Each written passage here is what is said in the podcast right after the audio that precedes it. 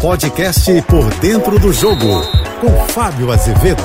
Olá, amigos da JBFM. Qual o segredo do sucesso? Bom, quem tiver esse segredo, conte aqui, mande para os seus amigos ou guarde para você só ter o sucesso. Sucesso não tem uma fórmula mágica, mas talvez no dicionário o sucesso venha antes do trabalho somente lá. O trabalho vem muito à frente do sucesso. O sucesso é uma consequência do trabalho. O Botafogo trabalhou duro quando virou SAF, quebrou pedra, voltou da Série B e na Série A, John Textor, que é o acionista único, detém 90% das ações, indicou que o Botafogo iria jogar a primeira divisão ano passado apenas para se manter nela. Pois bem, o Botafogo fez mais, foi lutando até a última rodada e quase foi para a Libertadores. Perdeu para o Atlético Paranaense e acabou na Sul-Americana. Pois bem, o ano de 2023 começou. Ah, no ano passado, duas janelas foram passadas e contratações erradas, acertadas, mas na segunda,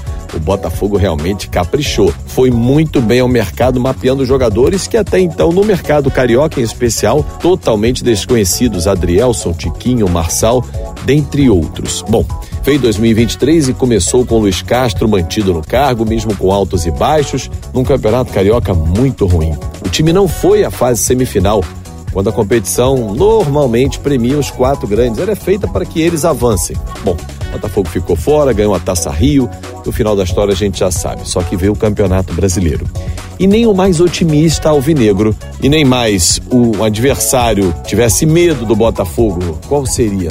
Não tinha. Só que o Botafogo dentro de campo foi mostrando que o trabalho traz o sucesso. E com muito trabalho, o Botafogo chega na 14 quarta rodada 10 pontos acima do segundo colocado. Nunca no Campeonato Brasileiro de pontos corridos, neste pedaço de campeonato, mais de um terço já foi, um time abriu uma distância tão grande. Qual é o segredo do Botafogo?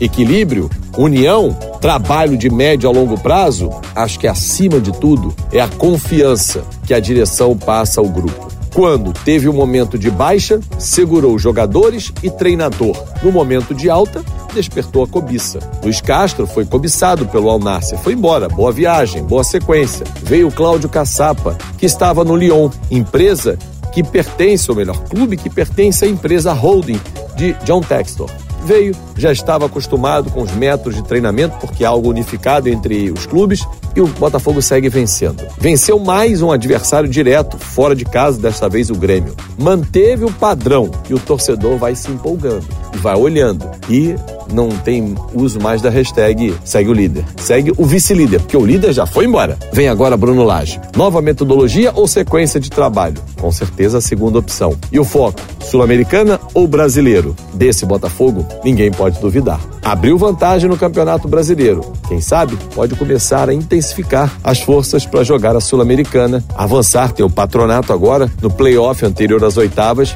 Quem sabe o Botafogo não mira nessa competição e daqui a pouco tem duas com grandes chances, chances reais de bater campeão em 2023. Acho que nem aquele otimista alvinegro lá atrás sonhou com 2023 dessa forma, no segundo ano de SAF, chegando em condições reais de sonhar com o título. Eu sou o Fábio Azevedo, a gente se encontra sempre de segunda a sexta-feira, Painel JB, primeira edição, oito e meia da manhã, Painel JB, segunda edição, cinco e cinquenta da tarde. E nas minhas redes sociais, Fábio Azevedo TV. Uma ótima semana e segue o líder, ou melhor, o vice-líder, porque o Botafogo já disparou no Campeonato Brasileiro.